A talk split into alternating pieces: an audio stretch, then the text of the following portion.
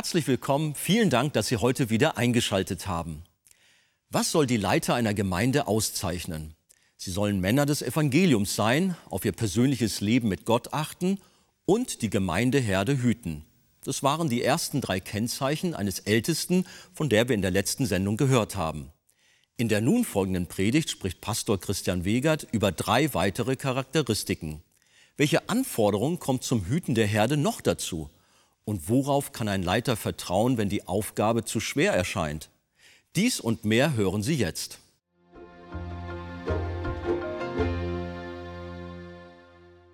Lasst uns noch mal aufstehen.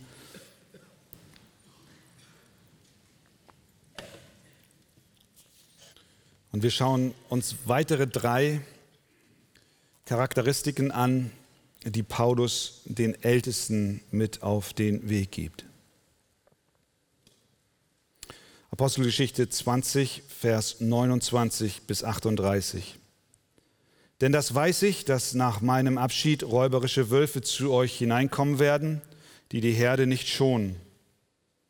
Und aus eurer eigenen Mitte werden Männer aufstehen, die verkehrte Dinge reden, um die Jünger abzuziehen in ihre Gefolgschaft. Darum wacht und denkt daran, dass ich drei Jahre lang Tag und Nacht nicht aufgehört habe, jeden Einzelnen unter Tränen zu ermahnen. Und nun, Brüder, übergebe ich euch Gott und dem Wort seiner Gnade, das die Kraft hat, euch aufzuerbauen und ein Erbteil zu geben unter allen Geheiligten. Silber oder Gold oder Kleidung habe ich von niemandem begehrt. Ihr wisst ja selbst, dass diese Hände für meine Bedürfnisse und für diejenigen meiner Gefährten gesorgt haben. In allem habe ich euch gezeigt, dass man so arbeiten und sich der Schwachen annehmen soll, eingedenk der Worte des Herrn Jesus, der selber gesagt hat, geben ist glückseliger als nehmen. Und nachdem er dies gesagt hatte, kniete er nieder und betete mit ihnen allen. Da weinten alle sehr fielen Paulus um den Hals und küssten ihn, am meisten betrübt über das Wort, das er gesagt hatte, dass sie sein Angesicht nicht mehr sehen würden. Und sie geleiteten ihn zum Schiff. Amen. Ihr dürft euch setzen. Das sind so lebendige Worte. Man ist förmlich dabei, wenn man das liest. Paulus also auf seiner Rückreise nach Jerusalem, auf der dritten Missionsreise, trifft zum allerletzten Mal die Ältesten in Ephesus. Und die gewichtigen Worte, die er ihnen zu sagen hat, beinhalten erstens, dass sie Männer des Evangeliums sein sollen, zweitens auf sich selbst achten sollen und drittens auf die Herde achten sollen. Viertens, ein Ältester wehrt Angriffe ab. Denn Paulus sieht etwas auf die Gemeinde zukommen. Er sagt Vers 29, denn das weiß ich, dass nach meinem Abschied räuberische Wölfe zu euch hineinkommen werden, die die Herde nicht schonen. Und aus eurer eigenen Mitte werden Männer aufstehen, die verkehrte Dinge reden, um die Jünger abzuziehen in ihre Gefolgschaft. Darum wacht. Ein gewissenhafter Ältester, Pastor, Aufseher, wird diese Aufgabe ernst nehmen. Er will unbedingt wachsam sein, um die Herde, die er liebt, weil Jesus sie liebt und weil sie Christi Eigentum ist, die Jesus mit seinem eigenen Blut erkauft hat, zu schützen. Diese Aufgabe ist ganz, ganz wichtig. Es ist eine Sache, die Schafe zu nähren, aber eine andere, sie zu schützen. Ein guter Hirte führt seine Schafe nicht glückselig auf eine Weide und macht dann ein Nickerchen, sondern er scannt die Umgebung. Sobald die Herde auf einer Weide ist, und so war das im alten Israel der Fall, das waren ja keine eingezäunten Weiden, Sobald die Herde sich versammelt hatte und er sie wieder zu neuer Nahrung geführt hatte, schaute er sich die Umgebung an. Er schaute hinter die Hügel, er schaute in die Felsspalten und in die Höhlen und in die Erdöffnungen. Immer auf der Suche danach, ob eventuell sich ein Wolf verborgen hält oder sich heranschleicht oder irgendein anderes wildes Tier, das die Absicht hat, diese kostbare wertvolle Herde zu reißen. Denn ein guter Hirte ist sich darüber im Klaren, dass ein Schaf an sich nicht in der Lage ist, sich bei einer solchen Attacke zu wehren. Es ist unmöglich für ein Schaf, einen angreifenden Wolf in die Flucht zu schlagen. Dafür ist das Schaf nicht ausgestattet. Deswegen ist die Rolle des Hirten für die Schafe absolut lebensnotwendig. Und deswegen stehe ich hier vorne und halte keine Rede in eigener Sache. Und ich weiß, dass ihr das wisst, sondern wir lassen das Wort Gottes sprechen, was uns erklärt, dass Leiter, Hirten, Aufseher, Älteste ein Geschenk Gottes für die Gemeinde sind. Paulus schreibt in Epheser 4, Vers 11, er hat etliche als Apostel gegeben etliche als Propheten, etliche als Evangelisten, etliche als Hirten und Lehrer. Sie sind eine Gabe Gottes für die Gemeinde. Darüber müssen wir uns immer wieder im Klaren sein. Wir als Schafe bezüglich der von Gott eingesetzten Leiterschaft dürfen eine Dankbarkeit Gott gegenüber haben, weil die Leitung eine Gabe Gottes ist. Ich persönlich darf Gott danken für meine Mitältesten, weil sie sind ein Geschenk Gottes für die Gemeinde. Wären sie nicht da, wäre die Herde in Gefahr. Natürlich dürfen die Hirten dabei niemals vergessen, dass die Herde nicht ihnen gehört, sondern dass sie Gottes ist und dass sie sich auch nicht selbst zum Hirtendienst ernannt haben, sondern, wie heißt es hier, in Vers 28, so habt nun Acht auf die ganze Herde, in welcher der Heilige Geist euch zu Aufsehern gesetzt hat. Und ich bin dankbar, dass wir als Gemeinde in der Arche, basierend auf verschiedenen Schriftstellen, zu denen ich jetzt nicht die Zeit habe, spezifisch zu gehen, eine Gemeindesatzung entwickelt haben, in der die Bestätigung der Gemeinde notwendig ist, um zu sehen, dass der Heilige Geist diese Brüder in den Dienst gerufen hat. Für mich persönlich ist das immer noch ein wunderbarer Ausdruck der Gnade Gottes, auch für meinen persönlichen Dienst. Ihr wisst, ich bin der leitende Pastor dieser Gemeinde, aber ich bin auch Sohn. Das ist ein Problem. Versteht ihr, was ich meine? Ich bin gerne der Sohn meines Vaters. Preis dem Herrn. Aber ich weiß, dass der ein oder andere vielleicht auch denkt, naja, das ist ja so eine verwandtschaftliche Kungelei. Das ist wie in der Firma, da wird der Stab an den Nächsten übergeben. Ich preise Gott dafür, dass ich durch die Gnade Gottes sagen darf, dass der Heilige Geist mich in dieses Amt gerufen hat, aber nicht, weil mein Vater gesagt hat, Jung, komm mal her, du machst das schon, sondern weil es eine Bestätigung der Gemeinde gegeben hat, die sich übrigens alle vier Jahre hinsichtlich auch der Ältestenschaft wiederholt. Versteht ihr, dass mich das entlastet? Danke für euer Verständnis.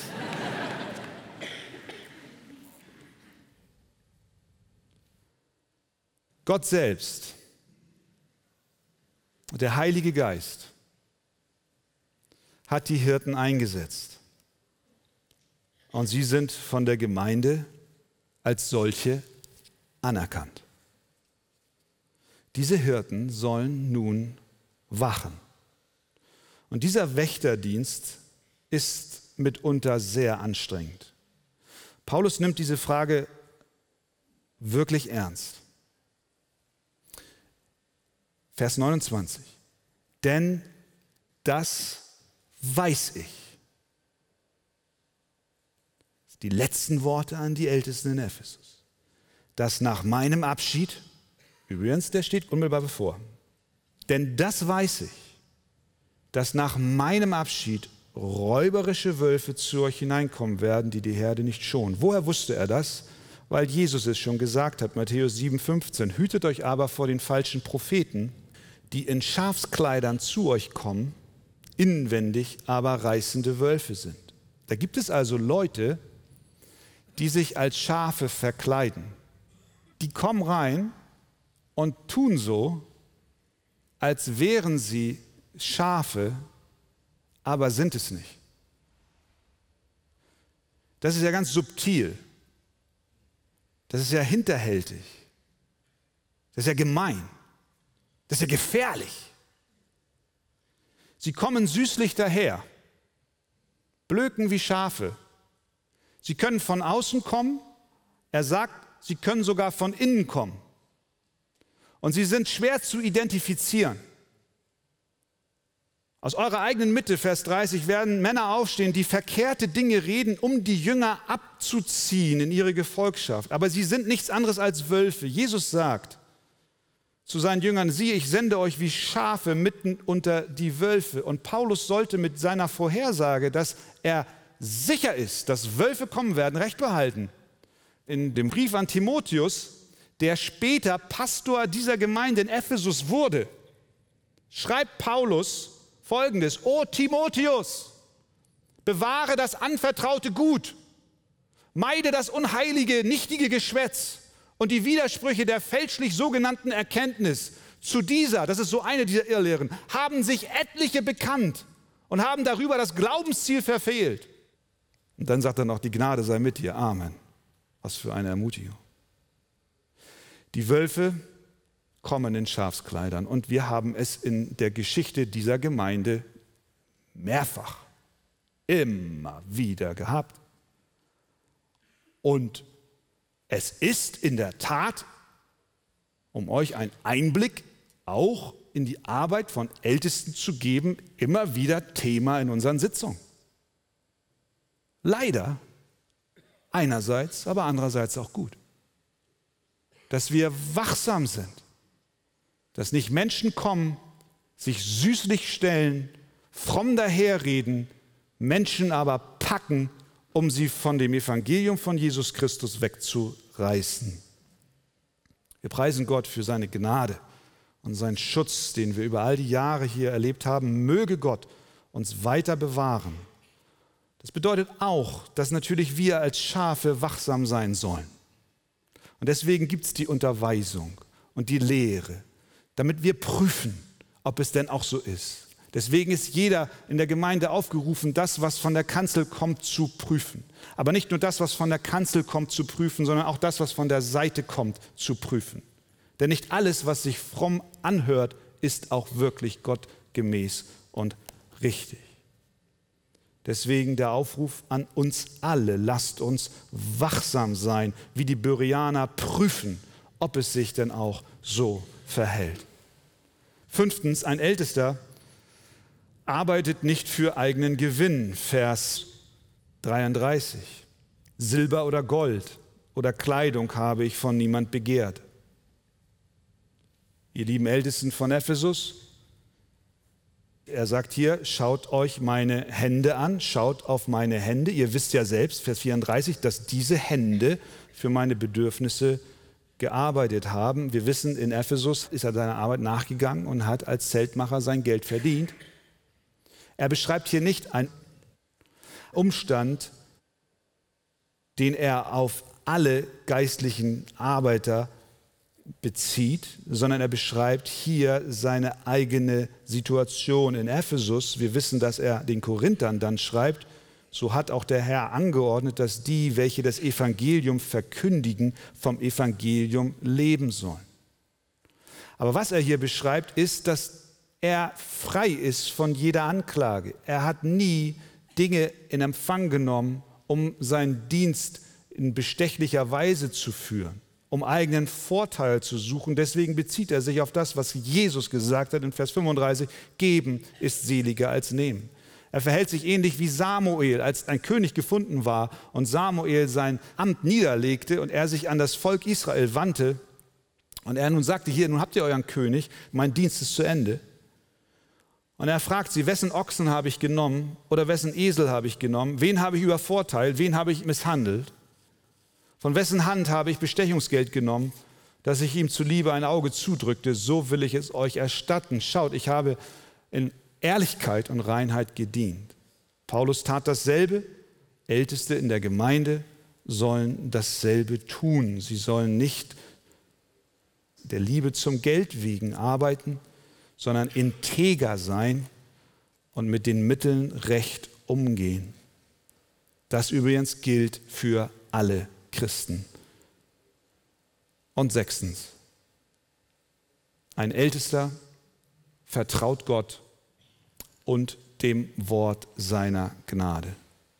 Ich versetze mich hinein in die Situation dieser Männer vor dem großen Apostel bei so einer Abschlussrede, konfrontiert mit den Anforderungen ihres Dienstes, Männer des Evangeliums, persönlich mit Gott leben, auf die Herde zu achten, sie zu nähren und bewahren, integer vor Gott und Menschen zu leben, Irrlehren abzuweisen, da denkt doch der durchschnittliche Älteste, oh Mann, wie soll ich denn das schaffen? Wenn ich auf mich sehe, merke ich doch, ich bin nicht vollkommen. Aber Paulus ist noch nicht am Ende seiner Rede. Er hat eine große Ermutigung für sie. Vers 32. Und nun, Brüder, übergebe ich euch Gott und dem Wort seiner Gnade. Verstehen wir? Er wirft sie nicht auf sich selbst, sondern er sagt, hört mal, ich werde nicht mehr lange bei euch sein, ich werde weg sein, aber Gott wird bleiben. Ihr werdet nicht länger meine Stimme hören, aber Gottes Stimme wird da sein in dem Wort, was er uns hinterlassen hat. Und was wird das Wort seiner Gnade tun? Er sagt, Vers 32, das Wort seiner Gnade, dem ich euch anbefehle, hat die Kraft, euch aufzuerbauen. Euch Älteste, aber auch die ganze Gemeinde. Das heißt, er lenkt sie zur alleinigen Quelle ihrer Hoffnung. Er führt sie zu Gott, der allein ihr Versorger ist. Wie dringend hatten sie das doch nötig? Und wie sehr brauchen auch wir das alle in den Anforderungen, Versuchungen, Anfechtungen, in denen wir leben, übergeben zu werden an Gott und dem Wort seiner Gnade.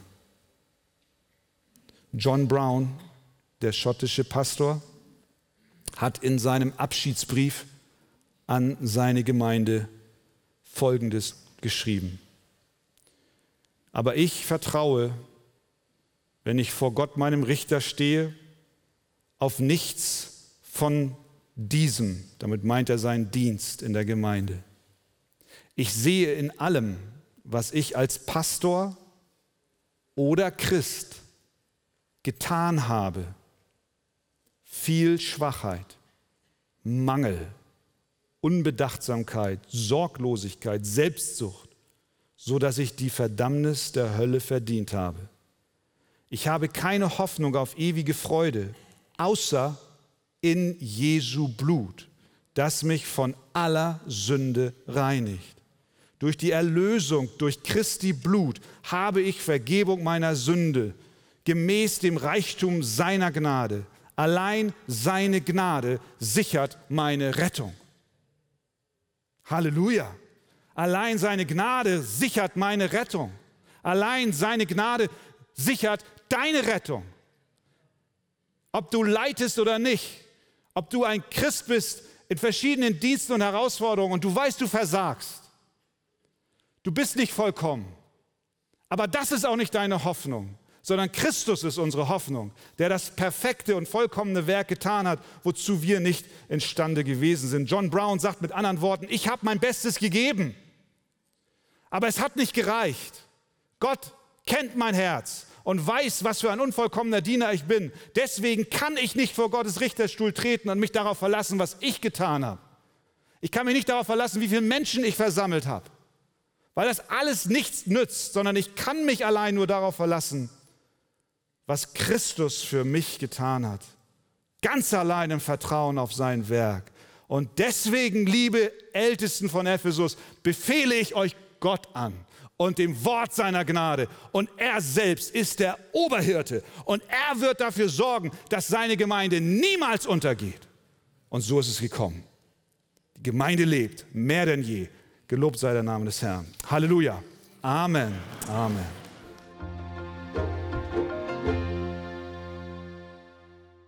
In dieser und auch der vorangegangenen Predigt haben wir von dem Amt eines Ältesten gehört. Wir haben anhand von Apostelgeschichte 20 sechs Merkmale betrachtet, die einen Ältesten auszeichnen sollten.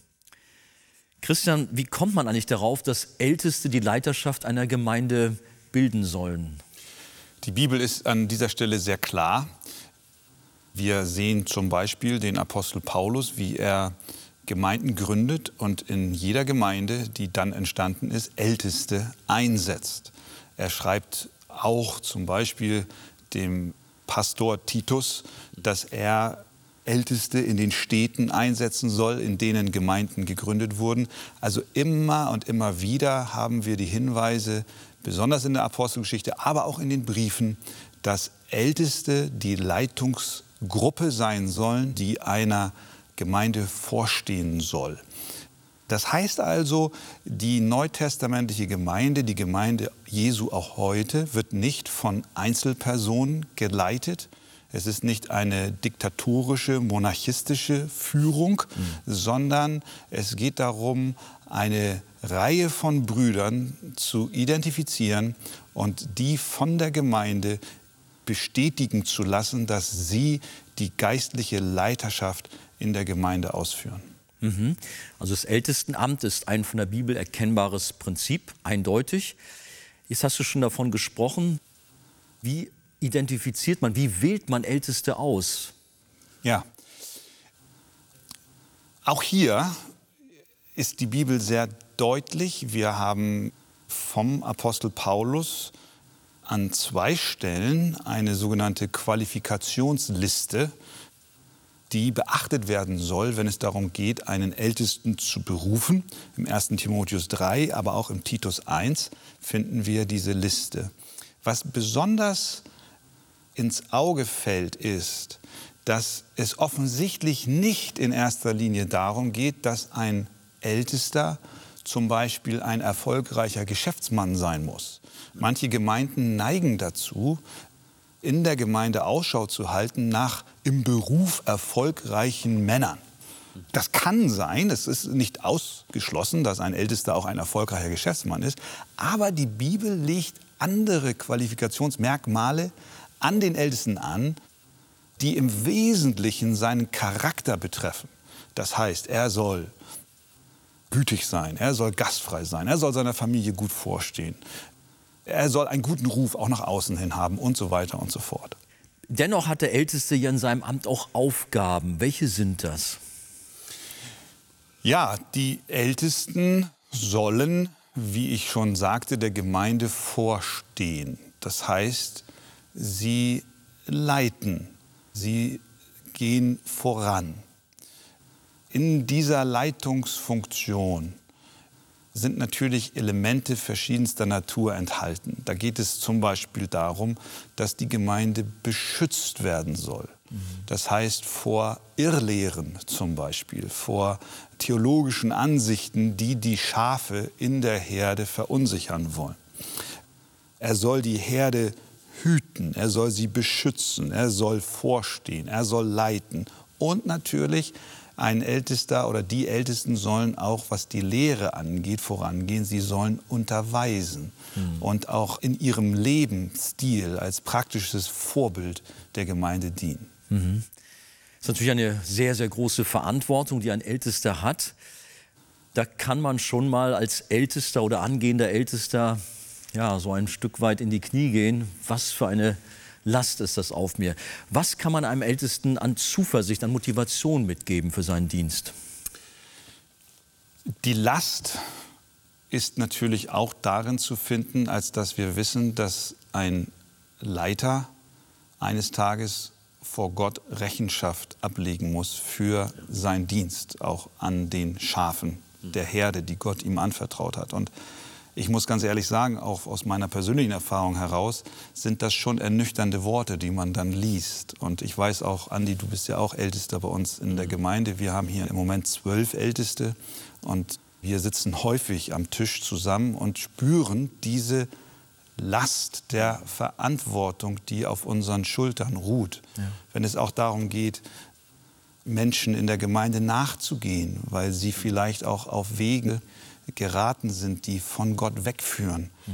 Wie oft sitzen wir zusammen, wir beten und wir weinen und wir beraten, was ist jetzt eine hilfreiche Vorgehensweise, um die Menschen zu gewinnen. Und all diese Dinge der Verantwortung vor Gott und den Menschen können in der Tat eine große Last sein auf den Schultern. Mhm. Aber, und das finde ich so fantastisch, wie Paulus die Ältesten der Gemeinde in Ephesus in seiner Abschiedsrede dann in den Dienst hinausschickt. Er sagt Folgendes in Apostelgeschichte 20 am Ende seiner Rede. Und nun, Brüder, also die Ältesten in Ephesus, übergebe ich euch Gott und dem Wort seiner Gnade, das die Kraft hat, euch aufzuerbauen als Älteste und ein Erbteil zu geben unter den Geheiligten. Also, da können wir wieder durchatmen. Am Ende des Tages, ja, wenn wir unserer Verantwortung nachkommen und tun, was wir können, wissen wir aber, dass wir selber Schafe der Herde sind mhm. und wir einen Oberhirten haben, ja. welcher ist Christus. Und der hat verheißen, dass die Gemeinde niemals untergehen wird. Und das ist eigentlich der Trost, den wir als Leiter einer Gemeinde haben dürfen. Und ein Trost auch für die Gemeinde selbst, denn sie wissen, am Ende ist Gott es, der uns behütet und beschützt. Mhm.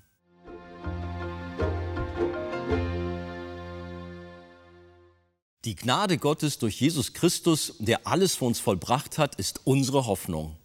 Wenn Sie weiterführende Informationen zu diesem Thema wünschen, dann empfehle ich Ihnen das Buch Das Evangelium kennen und genießen von Pastor Wolfgang Wegert. Lesen Sie besonders das Kapitel Ein barmherziger Gott. Ein Exemplar erhalten Sie auf Wunsch kostenlos. Bestellen Sie auch gerne unser Magazin Die Taube mit weiteren Programmhinweisen zu den Ausstrahlungen der Fernsehkanzel und zusätzlichen Informationen zum Gemeinde- und Missionswerk Arche. Wir freuen uns über jeden Kontakt zu unseren Zuschauern. Sie erreichen uns per Brief, E-Mail oder zu nachfolgenden Zeiten unter der eingeblendeten Telefonnummer. Näheres zur evangelisch reformierten Freikirche Arche finden Sie im Internet. Viele unserer Zuschauer sind für die Fernsehkanzel sehr dankbar. Sie beten für uns, sie machen die Sendung weiter bekannt und helfen uns auch finanziell. Herzlichen Dank für jede Form der Unterstützung. Über eine Spende auf die eingeblendete Kontoverbindung würden wir uns sehr freuen. Das war's für heute. Auf Wiedersehen. Vielen Dank, dass Sie dabei waren.